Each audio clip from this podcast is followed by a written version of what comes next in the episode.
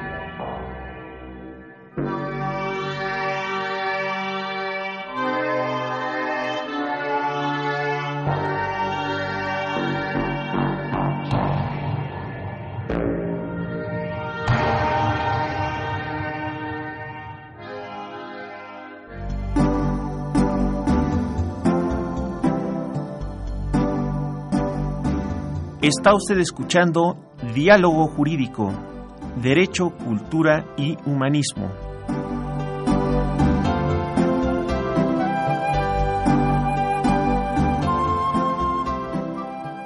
A través del 860 de AM. El alma mater del cuadrante. ¿Qué tal amigos? Muy buenas tardes. Los saluda Eduardo Luis Fejer en esta emisión de la Facultad de Derecho, eh, Diálogo Jurídico con nuestro lema Derecho, Cultura y Humanismo.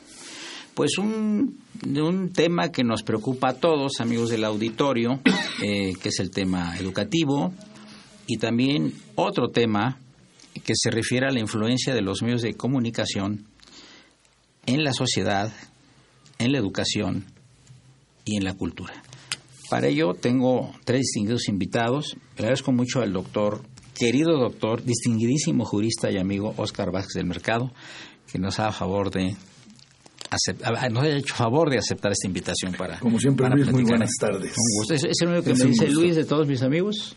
El único me dice Luis, pero me, me- me corta, dice que por economía Luis de tiempo, no, Eduardo Luis, que por economía de tiempo dice que, que- y de pronunciación, que me- nada más me dice Luis y ya se me quedó Pero Luis. es un bonito nombre, Luis. Bueno, por ejemplo, les presento al maestro Luis Escobar Aubert, distinguido jurista, profesor de la facultad, maestro muy distinguido, y quisimos invitar a un joven que haya estado aquí en los micrófonos de, de Radio UNAM, que mm, a mí no me gusta andar catalogando, pero podría quedar en la edad de lo que se dice millennial.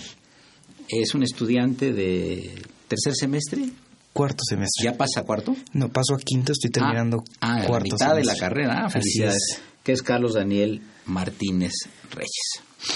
Eh, yo tengo un amigo de hace muchos años que es sociólogo.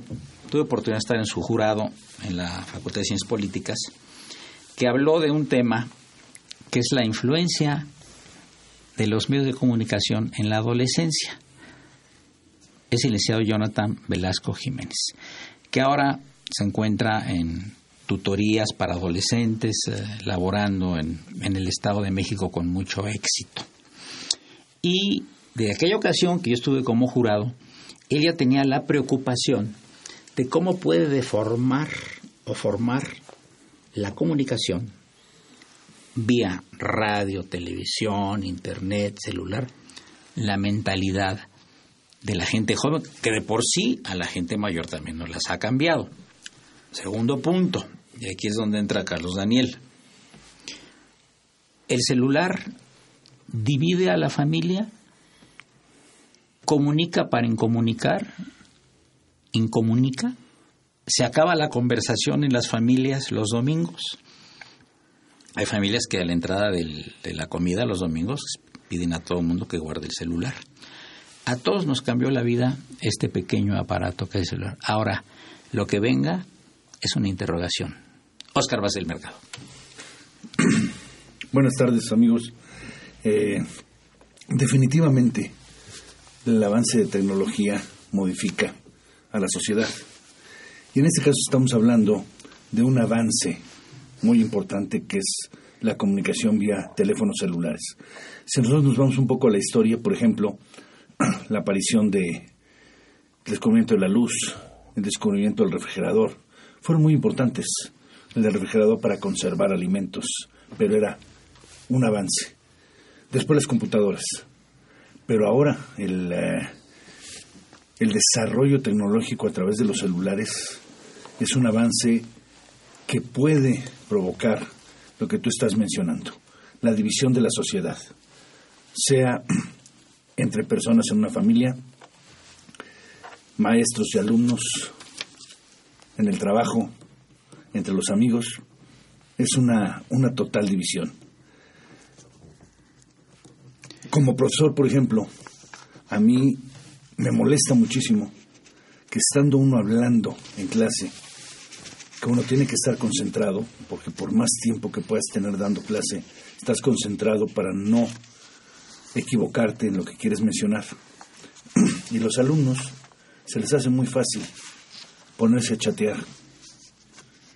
Eso para mí es, por un lado, un desinterés, por otro lado, una falta de educación.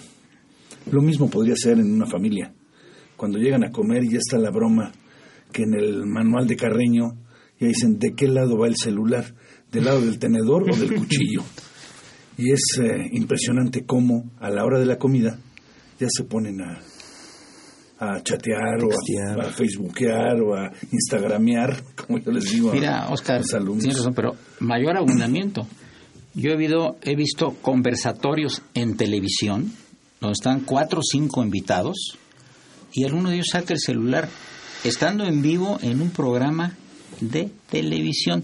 Todavía aquí en radio no nos ven y yo tengo el mío porque recibo mensajes del auditorio, pero no lo uso para ninguna otra cosa hasta que salgo de aquí. Pero en programas en vivo en televisión, conversatorios que se les llama, ¿no? Eh, de repente, mientras no le están preguntando a una persona, saca el celular y está texteando, se dice, ¿verdad? Claro. En los presidiums. Luis.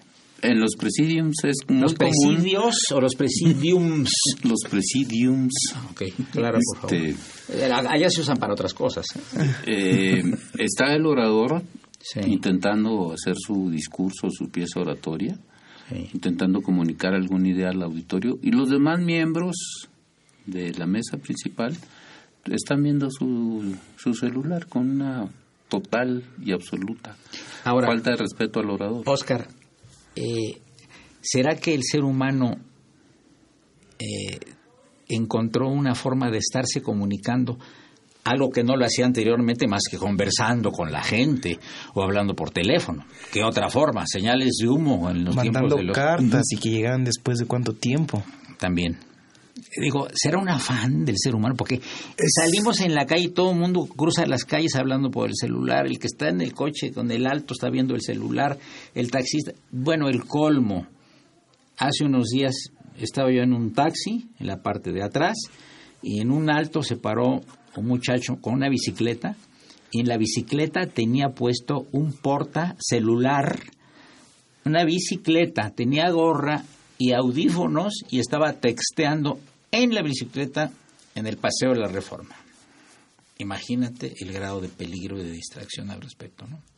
¿Qué opina un agente joven como Carlos Daniel sobre esto que estamos platicando?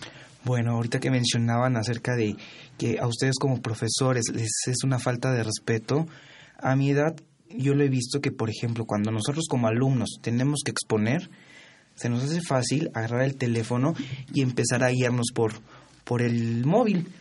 Creo que para mí es una falta de respeto para los compañeros que están como espectadores y ustedes como docentes. Creo que le quita la formalidad y la seriedad. No sé ustedes cómo lo ven, a que si yo llegara con mis notas o con mi impresión, creo que lo hace un poco más formal y que le puse un poco más de enfoque e interés. Yo lo veo así, a mí me molesta que mis compañeros hagan eso, eso es en cuestión de clase. Ahora, también lo que mencionaban en comidas, es cierto, ya llegas al restaurante o en, o en la casa familiar y hay una canasta en donde dejas tu celular y el primero, el que agarra el celular, es el que paga la cuenta. Y prefieren muchas veces agarrar el teléfono porque es más, yo creo que es un apego, un apego para bien y para mal, porque no voy a atacar, pero creo que a veces le damos un mal enfoque. Sí, definitivamente, como lo, lo menciona Luis, es, se ha vuelto adictivo el ¿Luis celular. Escobar o Luis Fejer? Los dos Luises. Muchas gracias. Bueno, será Eduardo Luis. Muy amable. Saliendo de decirme, ¿te gustó el programa, Luis? Es este es adictivo, Sí. definitivamente. O sea, ya si nosotros viéramos todas las personas, independientemente de su grado de educación, de su condición económica, condición social, etcétera, casi todos tienen celular. Prefieren en muchas ocasiones estar pagando celular que algunas otras cosas de primera necesidad. El celular es algo que se está volviendo, y reitero la palabra que, que menciona Luis Escobar, de adictivo. Aparte de eso, Luis Escobar, para muchas gentes es estatus, ¿verdad? La marca del teléfono. Sí, desde luego, este y Claro. más ahora que La gran variedad. la gran variedad, ¿no?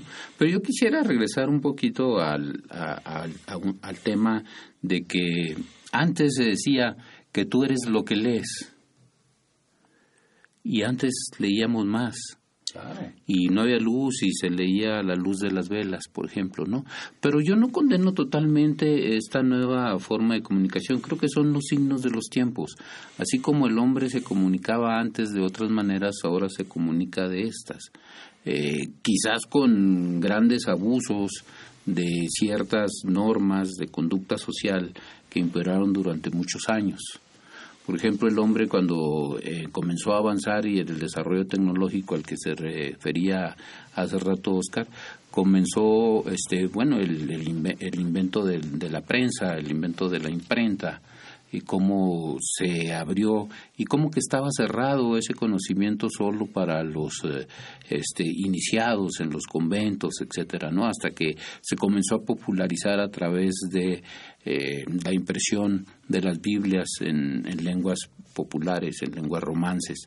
Y luego viene, por ejemplo, dando un salto histórico, el cine, cómo se comunicaba la gente con el cine, con el radio, el radio como medio de comunicación, donde toda la familia se reunía alrededor del aparato a escuchar las noticias. Eh, la televisión, que decían que con el invento de la televisión eh, se iba a enterrar al cine y sin embargo el cine está más vivo que nunca. Y ahora, pues este vertiginoso avance este, tecnológico donde lo que ayer eh, era este, novedoso, hoy ya es obsoleto. Pero todo lo que has mencionado está bien.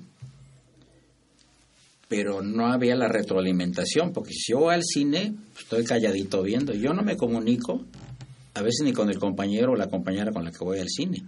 Me están comunicando los actores, igual que los actores del teatro. Me está comunicando a mí la televisión.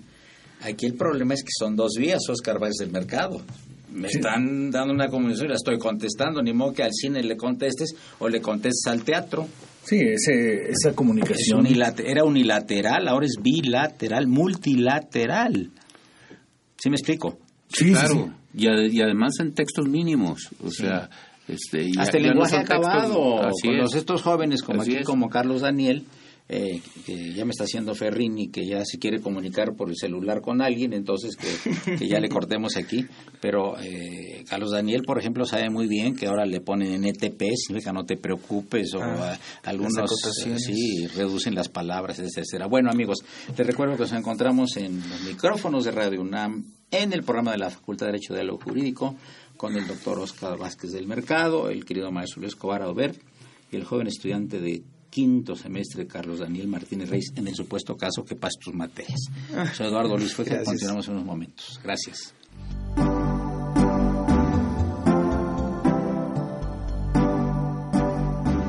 Está usted escuchando Diálogo Jurídico, Derecho, Cultura y Humanismo.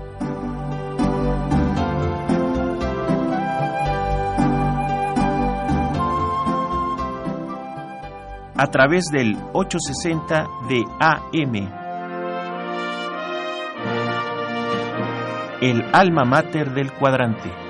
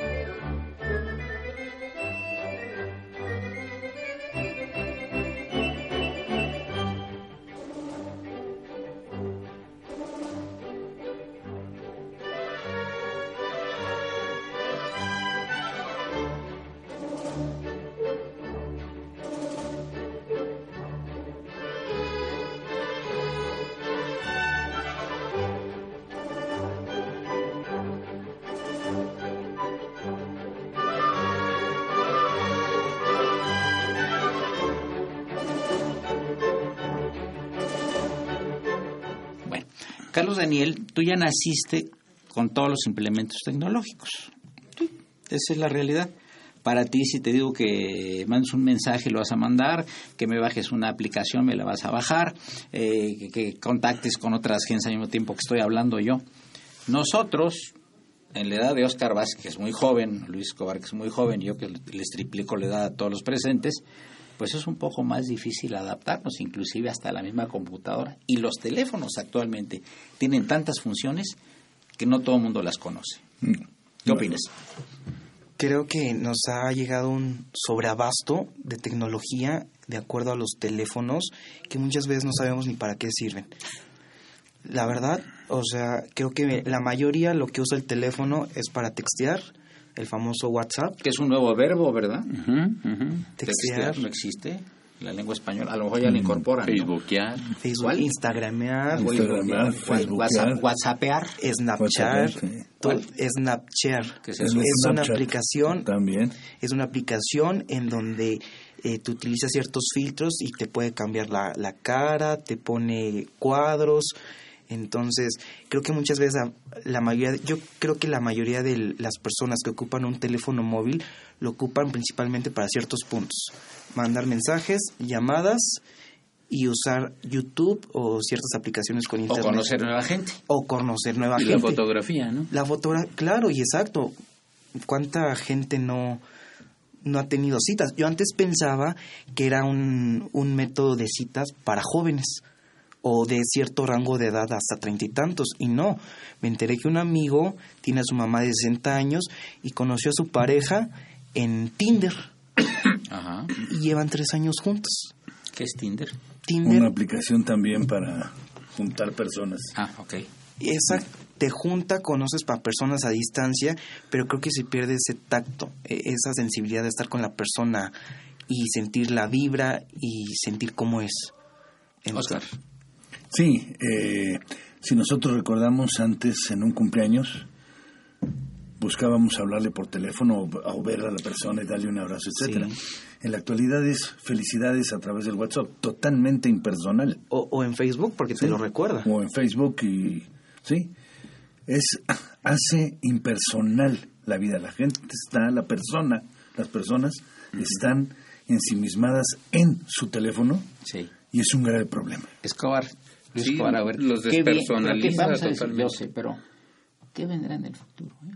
Con un pestañazo vas a abrir la- el celular, con otro pestañazo lo vas a cerrar, te va a hacer, ahorita está el- la cosa de, de que te va, te va, te va guiando por qué calles no hay tanto tránsito, es decir, tiene aplicaciones también muy interesantes y muy valiosas. por es, supuesto. es un instrumento muy valioso, se utilizar. Yo, por ejemplo, en las clases, de ninguna manera acepto que me den una clase leyendo un celular.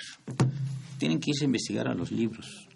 y traer el trabajo por escrito. Y yo checo si ese trabajo no está copiado, se puede pegar un trabajo, y paste. etcétera. Y entonces, entonces ¿qué- ¿qué, qué vamos a sacar de los universitarios? Gente automatizada que no va a profundizar en los conocimientos. Tengo idea de que en alguna parte de Europa ya hay un juez robot. Ah, sí, sí, claro, claro. Lo leí hace poco, ¿no? O sea, y bueno, cuando lo mencionamos nos, menores. nos sublevamos todos de cómo es posible que un aparato vaya a tener la capacidad de un ser humano para juzgar. Luis, jueces, este, pero son eh, hasta ahorita jueces menores para asuntos de paz. No, pero los celulares eh, mucho más aún van con el celular abres las cortinas, con el celular pones a calentar el café, con el celular puedes este comprar tu supermercado, el celular te dice qué tienes en el refrigerador y qué te hace falta. Con el refrigerador prendes las luces, con el refrigerador, con el celular abres el, el carro, lo echas a andar. O sea, tiene muchas aplicaciones que eh, en México todavía no son usuales, aunque ya hay quien las tiene. Eh, y es una cosa de vértigo, de, de un día para otro, los avances que se presentan, las aplicaciones que salen, este, ahora está el 5G, ¿no? que traen un pleito ahí entre Estados Unidos y China con avances tecnológicos este, de la guerra de los celulares entre Apple y Huawei. Este, entonces, ¿hasta dónde vamos a llegar? No, no lo Yo no sabemos. sé. Lo que sí está eh, es este cambio en toda la comunicación, ya sea interpersonal o multilateral, etcétera, está generando una nueva forma de ser de, de, los, de las personas, en donde, este, como decía Oscar, ensimismados en sí mismo, pierden cierto contacto con la realidad. Ya las conductas sociales que por años hemos estudiado y enseñamos en sociología, ya hay que comenzar a, este, a escribir sobre este nuevo avance. Ahora también los niños eh, pues los entretienen con los celulares. Sí. Ya no, ya no hay niñeras, sino le dan el celular y le ponen tres películas y el niño está muy entretenido ahí. En la, en la mesa, en la comida de los papás, Sí. etcétera, y para que no esté gritando, corriendo, le ponen su, Es la nueva niñera. su celular, definitivamente. Y el celular ha eliminado, puedes eliminar fuentes de trabajo, etcétera. Con el, eh, el Waze, por ejemplo, o el Google Maps, etcétera, se acabó la, La guía- la guía roji. Exactamente. Hay eh, aplicaciones de avanzada y que son necesarias. Esa es una de ellas, para hasta por seguridad.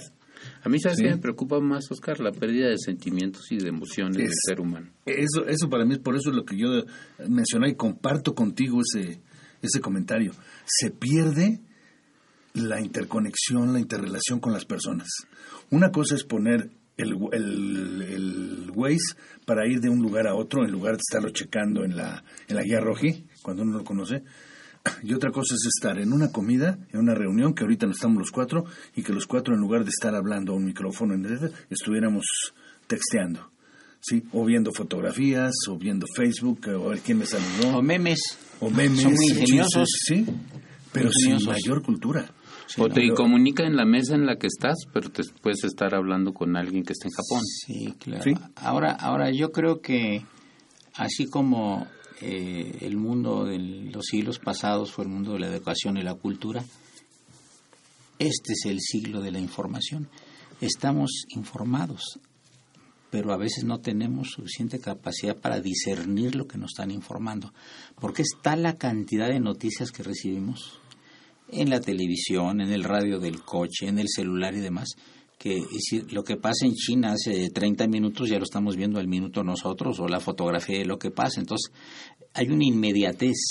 Antes, cuando pasaba un, se desbordó un río en China, pues sabíamos dos semanas después, ¿verdad? En- en y la ahorita guerra, cuando... lo que sí. dices en la- el, el cine, te pasaban el, el noticiero antes de la película, Sí. y ahí te pasaban que 15 días antes Sí, o un mes.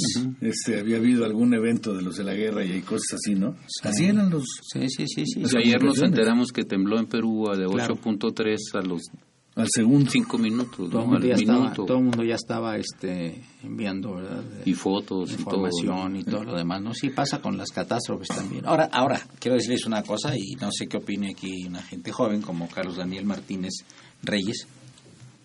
Si tú sales de tu casa sin el celular, ¿te sientes mal? Sí. Yo creo que... Creo que todos los presentes ya. Definitivamente. Te regresas por él. Sí, bueno, sí. Porque in- inclusive quienes somos profesionistas o cualquier persona, en mi caso el celular es una herramienta de trabajo. Claro. Sí. Entonces, yo no cuestiono totalmente el celular. Cuestionamos lo que hemos mencionado, la falta de intercomunicación, la falta de sentimientos entre las No es la personas. herramienta, el uso que le demos. Exactamente, porque si un martillo lo puede usas- matar, ¿verdad? Claro. un cuchillo puede matar, ¿verdad? Un asadón puede matar, bueno, pero también pueden servir para cosas buenas. Y, y, y, la, y la comunicación, o sea, yo, la pregunta que le hacías de sales sin, sin celular, te sientes como si salieras encuerado. Sí. Bueno, con este calor quizá. ¿Verdad? Sería sí. algo ayude. Sí, o sea, eh, nos da la sensación y la certeza de que estamos comunicados y están en comunicación con nosotros la gente que más queremos, la familia, o gente que nos interesa que se comunique con nosotros, ¿no? Sí, o eh, aplicaciones como hay una que se llama Live 360 para poder ubicar a quienes están en tu círculo, los que tengas. Yo, por ejemplo, con mis hijos, no es que los esté yo checando, Monitoreando. monitoreando, simple y sencillamente saber cómo están y que haya seguridad Bueno, en yo me acuerdo, momento. Oscar y Luis Escobar, tú ya no. Hace muchos años, con dificultad conseguíamos una línea para nuestras casas. No era fácil. No. Una línea era un problema. ¿Verdad? Sí. Era una- sí. era un problema. Una línea de teléfono con Sí. Y, y- teléfonos en México. Y, por ejemplo, cuando no había teléfono, nos localizaban de la tienda de la esquina, nos mandaban una- un papelito. Señor, le habló el licenciado Oscar Bax del mercado que se comunique a la tal hora. O a tu oficina te hablaban diciendo, le habló el señor Luis Escobar Auber que quiere confirmar la cita tal, tal. Y tú andabas en otro lado y te bajabas de tu coche, te metías a un teléfono de los de 20 y le hablabas a tu secretaria qué hay de recados. Esto y esto y esto. Bueno, ya voy para allá. O llegas a tu casa en la noche a ver qué, si es que tenías teléfono en tu casa y ya ni siquiera de nivel socioeconómico. No habían No había línea. líneas. Y Ustedes nacieron con todo eso. Y en los pueblos, Luis, por el radio. Sí, claro. Oye, que la vaca ya, que ella ya va a parir, manda al veterinario y así se comunicaba la Sí, gente. sí, sí. No, ahora con la cosa de la cosa médica, pues sí es una ayuda muy grande, ¿no? Hasta para un infartado que esté comunicándose con el con su doctor, Con su doctor. inclusive ya hay una cosa de ponerte el teléfono y que te cheque el ritmo cardíaco. Es, es una maravilla. Es una maravilla, definitivamente, es un Por eso dicen que es el instrumento del diablo, ¿no? Sí. Así le dicen, que es diabólico este instrumento, el, el celular, ¿no? En la mayoría de los casos es benéfico, Sí, claro, por supuesto. definitivamente, o sea, no lo cuestiono y Es el enfoque que le demos, ¿no? Exacto, el, uso, con qué el uso ese es fundamental. Por ejemplo, Sí. Carlos Daniel, eh, ¿tú conoces a algún compañero de tu clase o tus clases que no tengan celular? No, no conozco a alguien que diga no tengo celular y ahorita en la fecha dudo que alguien diga no tengo celular. Tal vez habrá gente, pero creo que ya todos nos hemos vuelto codependientes de un teléfono. Tenga o no tenga internet, porque todavía existen los celulares que nada más sirven para llamar, Llamar. y mandar mensajes.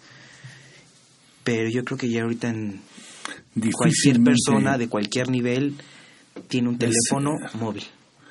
Habría que pensar, por ejemplo, cuántas personas arriba de, de 10 años hay en México. De los 120 millones que somos, vamos a pensar millones. 90 millones. Sí, millones. De esos 90 millones, 89 tienen celular. Y estoy quitando a los, a los chiquitos porque no tienen su celular. Que se los prestan y saben usarlo es otra cosa, pero no tienen. Sí. O sea, difícilmente ya hay una persona. Gastan más, prefieren gastar en el celular que en otros, como lo mencionaba hace rato, en otros satisfactores que puedan ser de primera necesidad. Ropa. eh, Alimento, comida, transporte, comida, transporte. Pero ya el padre Cronos y Miguel Ángel Ferrino nos están hablando por celular y diciendo que por favor ya le cortemos, que porque ya viene el próximo eh, capítulo musical a cargo del padre, padre Cronos, don Francisco Trejo, distinguido escritor y comunicólogo.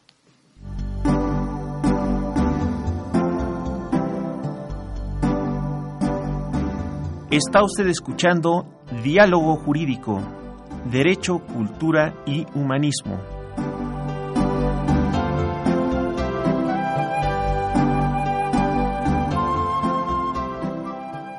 A través del 860 de AM.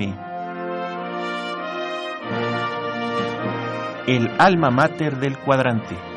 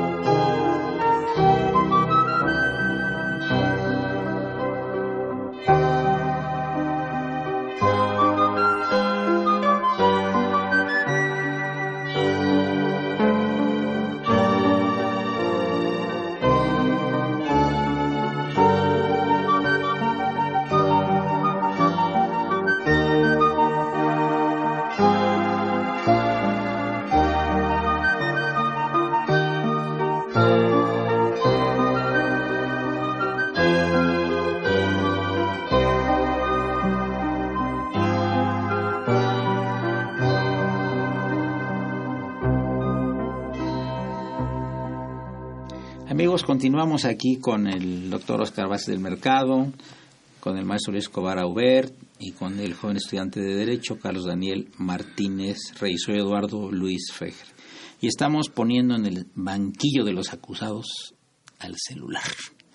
Y tiene sus defensores y tiene sus detractores. Y por más que seamos detractores o estemos en contra de él, lo traemos en la bolsa. Porque Luis Escobar nos despersonaliza, nos desubica y nos sentimos, como decía el maestro Paz del Mercado, desnudos en el desierto. Sin celular no somos personas. Así como me decía el doctor Recasén Sichis en aquella época que yo fui su, su discípulo, ¿no? Bueno, junto con otros, ¿no? Este, eh, cuando yo iba a visitarlo, dice, dice, permíteme Eduardo que me tome un café, porque antes de desayunar, si no tomo café, no soy persona. Así decía el doctor, el doctor Recasensiches, ¿no? Ahora, es igual, no soy persona si no tengo celular, ¿no? Y lo que viene, lo que viene, a ver, a ver Oscar, tú que eres visionario, ¿qué, qué, qué, ¿qué piensas que va a venir de esto? Híjole. El derecho mercantil se va a poder, este...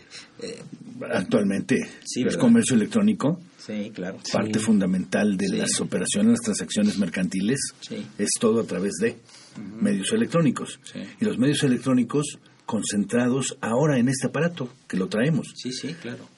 ¿Cómo ha ido evolucionando esto? Las computadoras en los 50, ¿sí? que es cuando empieza a desarrollarse, eran unos monstruos. Sí. A lo que tenemos actualmente. Al ratito nos van a poner una inyección, nos ponen el celular y va- vamos a tener el celular incorporado en el cuerpo. No tengo la menor duda como si fuera un chip. Claro. Sí, sí, No sí. lo sé. Este, claro. el- el- los avances tecnológicos Son yo brutales. soy, yo soy el de los que mencionan que ahorita voy a la, eh, a la tienda Mac, ¿sí? Compro una computadora y al salir de la tienda ya es obsoleta, porque acaba de llegar otra con mayores aplicaciones, etcétera. Al salir de la tienda.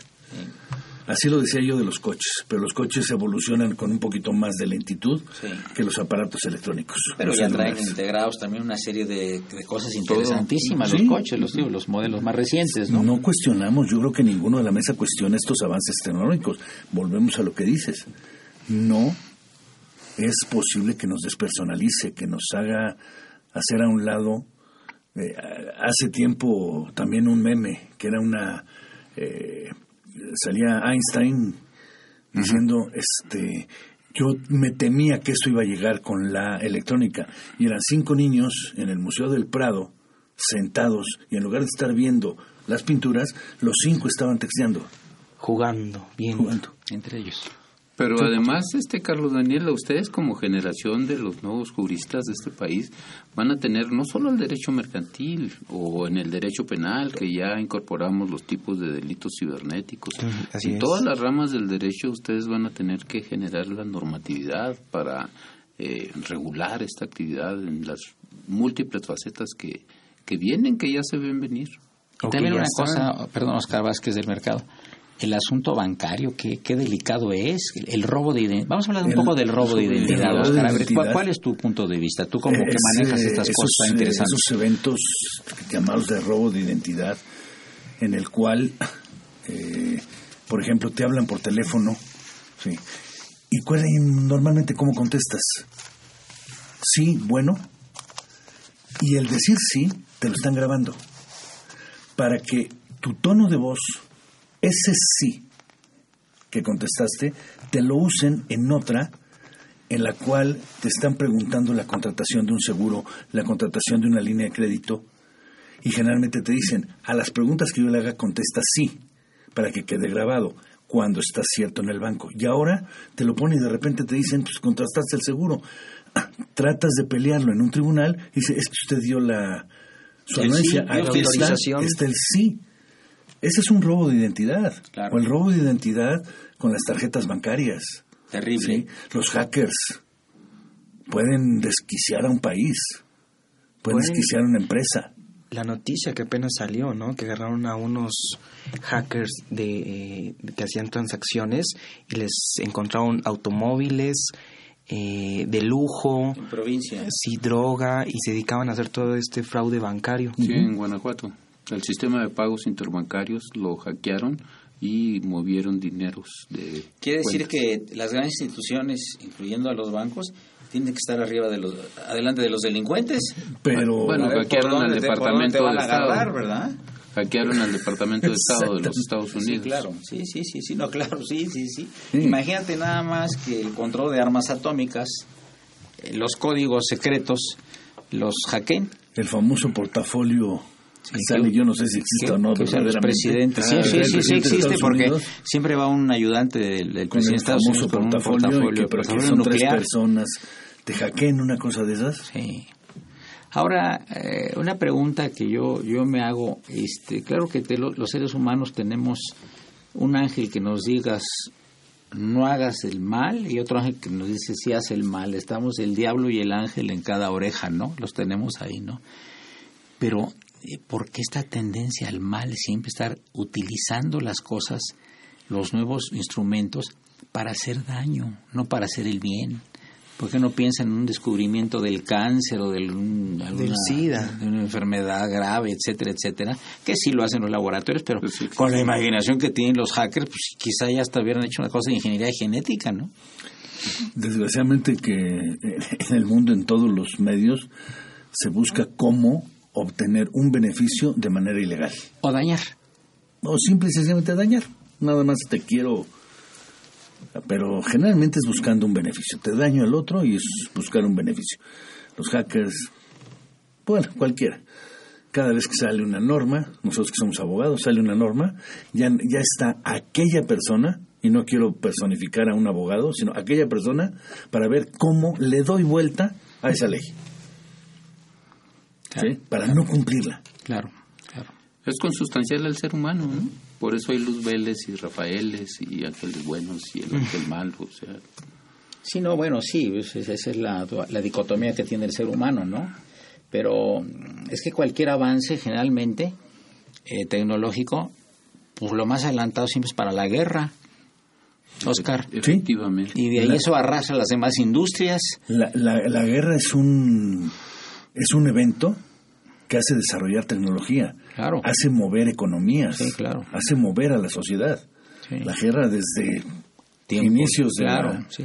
de la humanidad ha sido eso. Desde la flecha y el arco.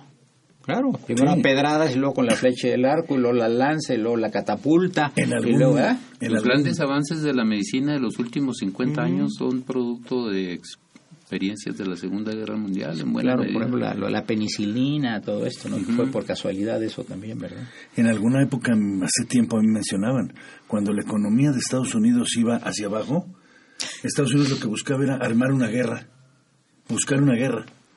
¿Para qué? Para otra vez su economía empezar a subir, porque todo gira alrededor de la guerra. Estados Unidos vive en las guerras. Y es ahora, porque se comunica. ahora, este, ¿qué tantos autores a nivel internacional vislumbran esta situación que es al mismo tiempo maravillosa y al mismo tiempo tenebrosa. Vamos a preguntarle a un joven. ¿Qué autores? Sí, de libros o informadores están preocupados por el tema de que los avances tecnológicos tienen dos caras. Puede ser el bien y puede ser el mal. Pues yo creo que todos de alguna manera, ahorita me puse a, a pensar y sí, porque siempre, la mayoría de las veces sacamos algo, sacamos de lo malo algo bueno o porque siempre la base es algo malo, como las guerras ahorita. La propio avance de la tecnología hace que también surja una competencia, una competencia leal. ¿Y a qué me refiero con esto? Tú tienes un Amazon, a un Jeff Bezos, el hombre más rico del mundo actualmente, que es el, el dueño de Amazon. Amazon, ¿qué es? Empezó en, un, en una casita para colocar y ahorita es la empresa más grande. Sí. Y Amazon vende sin tener bodegas. Eh, puedes tener Sin empleados. la sin empleados. Puedes tener colocación de cuartos eh, de turismo sin ser una agencia de etcétera, todo eso. Pero también hace que otros tengan que desarrollar también. Amazon que ha hecho que Liverpool, que el Palacio de Hierro, etcétera, tengan que desarrollar no nada más sus tiendas, sino también sus tiendas virtuales. Si no, se van para abajo. Pero ayer comentaba yo con, unos amigos, una tienda en Estados Unidos se llama Toys R Us, vendedora de juguetes y ropa para él, pero sobre todo juguetes. Dice, ¿por qué quebró? Dice, porque simple y sencillamente los niños ya no juegan. No por la tecnología, porque ya salió la tecnología, sino que en lugar de comprar juguetes, simple y sencillamente está aquí. Entonces ya no. Y esa fue una de las causas por las que Toys Físicamente R ya no están los juguetes. El carrito no que está. jalaba, el trompo que jugábamos. No, eso ya es- Pero ya nadie lo quiere, ni, ni siquiera comprado a través de Amazon. ya han perdido habilidades manuales y de Totalmente, mucha porque todo va al, al- al teléfono. y el sobrinito o el primito o lo que desea en su cumpleaños es una tablet o es un celular, ¿verdad? Y eso explica las crisis de obesidad en México y en casi todo el mundo, porque los niños ya no se mueven, no hacen ejercicio. También de mentalidad, yo creo, ¿no? Porque antes era común que te regalaran un rompecabezas. Y aprendías, Y aprendías, agilizabas tu cerebro, buscar la pieza y, mar- y hacer el, el rompecabezas. Ahora ya puedes hacer rompecabezas por tu teléfono o por tu tablet, pero Y, lo peor, Carlos Daniel, no sé si estés de acuerdo, pero hasta te enseñan a matar con Ah, los sí, aparatitos. sí, sí. ¿Cómo no? Armar bombas, ¿verdad? Sí, por juegos de guerra. Bueno, y- todos estos locos que han salido en todo el mundo, que se meten a, a diferentes templos de diferentes denominaciones religiosas, pues, se usan mucho la cuestión de los celulares y se graban matando gente y o haciendo proclamas y, y Ujú. además la gente cree, pues luego la gente cree las mentiras. La distorsión de la historia también la cree, ¿no? Famosos de fakes, ¿no? Sí, de los de los Un héroes, fake. de los héroes hacen bandidos en cualquier parte del mundo, ¿no? Qué fácil es armar una noticia que no es verdad, lo que se llama ahora el fake, ¿sí? Y lo empiezas a correr y cuando te das cuenta ya se hizo viral El que nos y va es a una correr, mentira. el que nos va a correr es el padre Cronos porque dice que ya viene el, el último segmento del programa Diálogo Jurídico.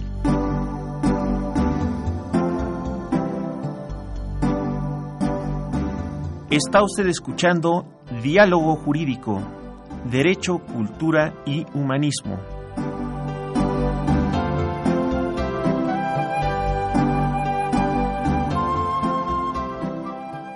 A través del 860 de AM. El alma mater del cuadrante.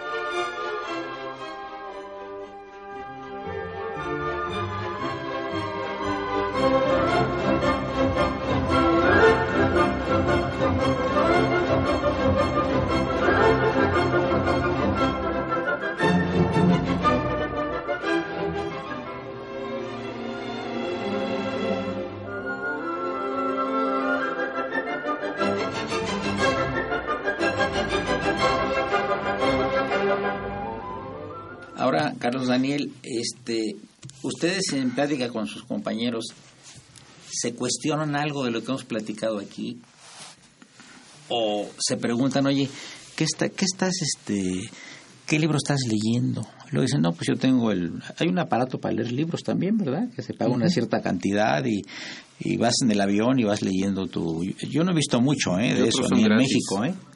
Pero, este, por ejemplo, de, de- de un compañero que te digo, oye, Carlos Daniel, ¿qué, qué estás? le-?" Antes nos decíamos en la facultad, ¿qué estás leyendo? No, pues leí una biografía de Stefan Zweig, est- estoy leyendo al Cid Campeador, estoy leyendo a Guillermo Prieto, estoy leyendo Estoy a... releyendo a este que leí hace 20 años y lo Sí, estoy... sí, sí. Ahora ya no leen. Se acabó la lectura. En buena medida, sí. No sé qué opinan. Bueno, yo creo que sí ha sido muy diferente porque ahorita yo lo veo en la Facultad de Derecho. Antes ustedes como, como estudiantes cargaban sus códigos, su constitución y todo. Iban cargando en la mochila. Claro. De alguna manera creo que esto es bueno porque descargamos el PDF de la constitución Para eso es bueno. Está bien, está el- correcto. sí. Claro, el, el código penal, código civil, etcétera. Ahora, también ya maestros me ha tocado que nos dejan leer libros, pero por PDF. Libros de la facultad, libros, libros que nos, subidos, sí. que nos van a ayudar a la formación. Entonces creo que eso es bueno. Eh, sí, yo creo que me ha tocado en mi experiencia que cuando mis compañeros me ven con un libro que yo por decisión propia me lo ven en físico, es cuando me preguntan, ¿qué estás leyendo? ¿Lo recomiendas? ¿Está bueno? ¿De qué trata? Pero mientras, la verdad, creo que ha sido muy, muy escaso, porque ahorita ya más nuestro pasatiempo es estar en redes sociales, y si leemos es por PDF. A mí en lo particular no me gusta leer en electrónico. Me cansa más y creo que se pierde ese vínculo que existe entre la persona y el papel. El aroma. El libro. aroma, El tacto. el tacto. El olor, todo, sí. Y El que- libro objeto. sí, Sí. creo que te puedes dar cuenta cuando una persona no agarra libros en la forma en cómo agarra y cómo empieza a leer. Ahora, yo no sé si, como ha pasado históricamente, esta evolución tecnológica acaba en una involución, inclusive hasta de usos y costumbres, regresar un poco al siglo XIX, porque era más atractivo, hasta en el vestir, en el actuar y en el hablar y todo. Puede haber una involución también. Es decir, yo creo que aunque no tiene límites la imaginación para la tecnología, pero sí tiene límites para el ser humano. Yo no cambiaría una conversación, una conferencia que me la dé un robot por una conferencia que me dé Luis Escobar, Claro. la de eh, Oscar Vázquez del Mercado. Yo, yo, yo estoy pensando ahorita que decía de el robot juez. Sí, Ya hay robots que ah, con los que haces una cirugía. Sí, sí. Está detrás el médico, pero son. Pero además ¿Pero la qué va a puede ser de suceder país a país, ¿eh? De país a país, ¿eh? Pueden, pueden estar, eh, eh, digamos, en, en, en, en- París eh, a través de un robot eh, operando en, la Ciudad de México. Ya lo hay también eso. Pero al, al punto que yo iba es. Pero no se vaya si- la luz. Si en una cirugía se va la luz y Sí. que estás con eso, o la negligencia del médico por no saberlo usar, etcétera, también, híjole, es muy. La tecnología también. Por eso, por eso yo digo que todo esto, eh, cuando los avances son tan estrepitosos y no van paso a paso, la amenaza es la involución, ¿eh? Yo creo mucho en esto que tú este, ves ahí este, eh, de la involución social. Por ejemplo, las conductas que se han examinado sociológicamente de los jóvenes, de los jóvenes millennials, ya no se van de su casa, se quedan a vivir en casa de sus padres hasta los 30 años. Por ejemplo, no hay jóvenes que estén dispuestos a endeudarse por un carro, no les interesa tener un carro ya no les interesan ese tipo de cosas que nosotros De en compromiso. generación que era una ilusión para de todos, mi primer carrito y vamos a comprarlo, aunque sea de segunda etcétera. mano, ¿no? y no eh, este y ahora ya dicen que este no quieres contaminar al ambiente no tengas hijos o, o los perrijos o, o sea hay muchas cosas que están cambiando que están cambiando para mal ¿eh? Sí, claro. Sí, yo ahora no sé cómo la ve a un joven como el millennial que tenemos aquí a Carlos Daniel. Digo, yo sé que eso de ubicar, a catalogar a la gente en, en ciertas fajas, pero se refiere más que a nada a la edad y no. Sí, no, claro, Pero no, no no es ofensivo. No, para nada. pero también de alguna manera sí hay cierta mentalidad que la ha deformado, la ha informado y la ha educado, bien o mal educado, la electrónica. Yo creo que sí, por el rango de edad en el que estoy y varios de mis compañeros y conocidos somos millennials, por la generación en la que nacimos. Pero yo lo que pienso es que todos ustedes profesores también son millennials. De alguna manera son Muchas gracias, millennials. nombre propio del maestro Oscar Valls del Mercado. Porque- Escobar Aubert. porque son parte de la tecnología, viven en la tecnología.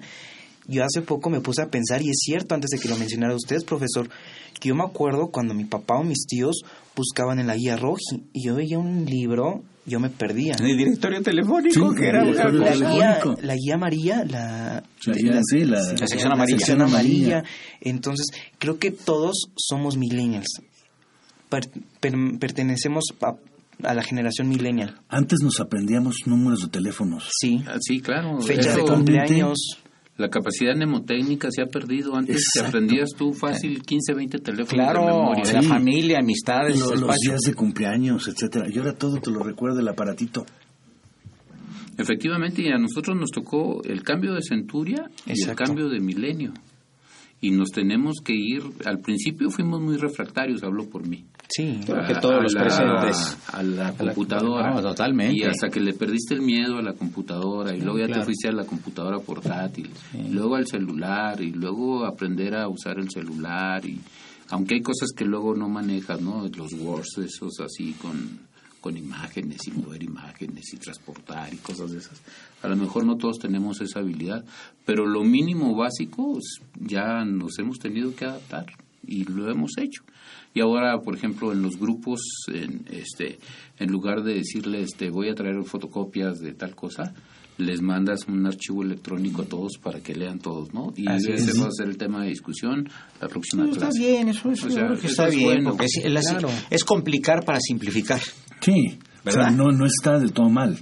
Pero como iniciamos esta conversación, esta charla, era la despersonalización sí, Y la influencia de los medios electrónicos, en las relaciones humanas. sí, claro, que, que, que, que es, es- Eso es lo que, lo que es Sí, por preocupante. ejemplo, tenemos conocimiento de que, por ejemplo, en los Estados Unidos, la, la, la familia, pues eh, los, los chicos cuando cumplen los 16, 17 años, su ideal es irse de la casa y poner un departamento. En México nunca fue antes así. La familia mexicana era muy unida Sí, y seguían viviendo ahí y vivían los abuelitos en la casa y no los, no los abandonaban en un asilo, etcétera, ¿no? Eso también ha cambiado la, fisolo- la fisonomía de la familia mexicana, que quizá nos vayamos pareciendo un poco más al europeo o a la americana, lamentablemente. sí, ya se van y antes cuando salías de la casa, pero tratabas de estar en la zona. Sí, Pero en Estados Unidos ya los jóvenes tampoco se van, ¿eh? Ni en los países nórdicos ni en Europa. Ya se quedan en vivir, casa. Sí, con sus papás. Y esto también es un fenómeno de la tecnología. Pues algo ha de haber tenido que ver. No, lo que pasa es que... La- las universidades a distancia. Y aparte de eso, sí, digamos, pues también vamos a decir un profesionista que se acaba de recibir aquí en México de cualquier universidad y de cualquier carrera, que se recibe a los 23, 24 años y que se quiere casar, pues ¿dónde va a vivir? Porque Sí. con los ingresos a esa edad y, que- y con poca experiencia, entonces a veces se quedan a vivir con la esposa en la casa de los papás. Ujú. Sí, es. Claro, les, les destinan Sí, una de una de habitación las a ellos, familias, ¿verdad? La que, la que pueda Sí, recibirlos, sí, sí, sí, sí, sí. que se sientan Eduardo. Luis Fejer, o ahora que se va a trabajar los home office, te- Claro. trabajas, trabajas desde tu casa. Sí, claro. Bueno, también hay, por ejemplo, eh, el, eh, el trabajo transcontinental, ¿no? Eh, los Estados Unidos utilizan muchísimo a agentes de la India, porque son muy buenos para la computación y muy buenos para trabajar. Entonces, les, les dan trabajo a los que viven en la India y les pagan en la India, ¿verdad? Eh, les depositan en la India, pero la central está en los Estados Unidos. Sí, sí, sí. Vean ustedes que, que las personas de, de este origen, pues hay gente muy inteligente y que le entró muy bien a la tecnología. ¿eh? ¿Cuántos, eh, digamos, gente tan importante conocemos que es de origen indio? Sí, por no decir Hindú. eh, hindú, porque el hindi es una religión, pero los de la India, ¿no?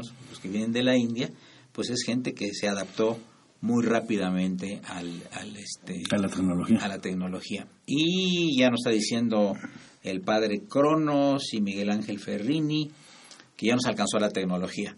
Lo bueno es que él usa tijeras de jardinero.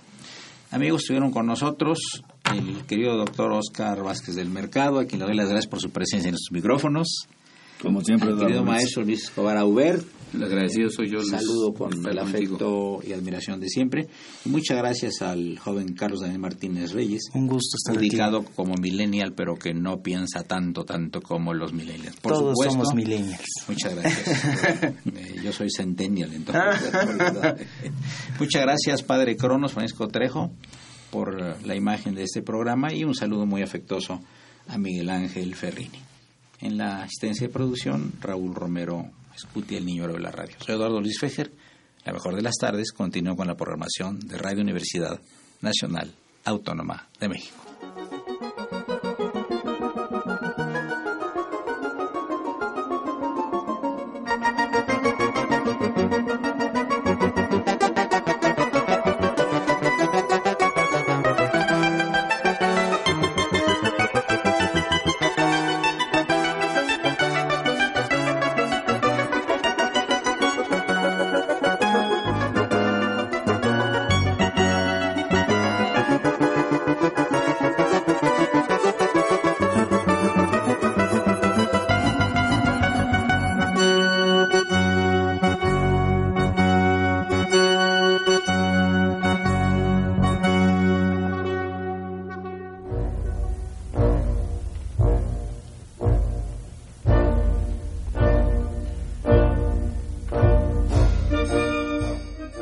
Diálogo Jurídico fue una coproducción de Radio UNAM y la Facultad de Derecho.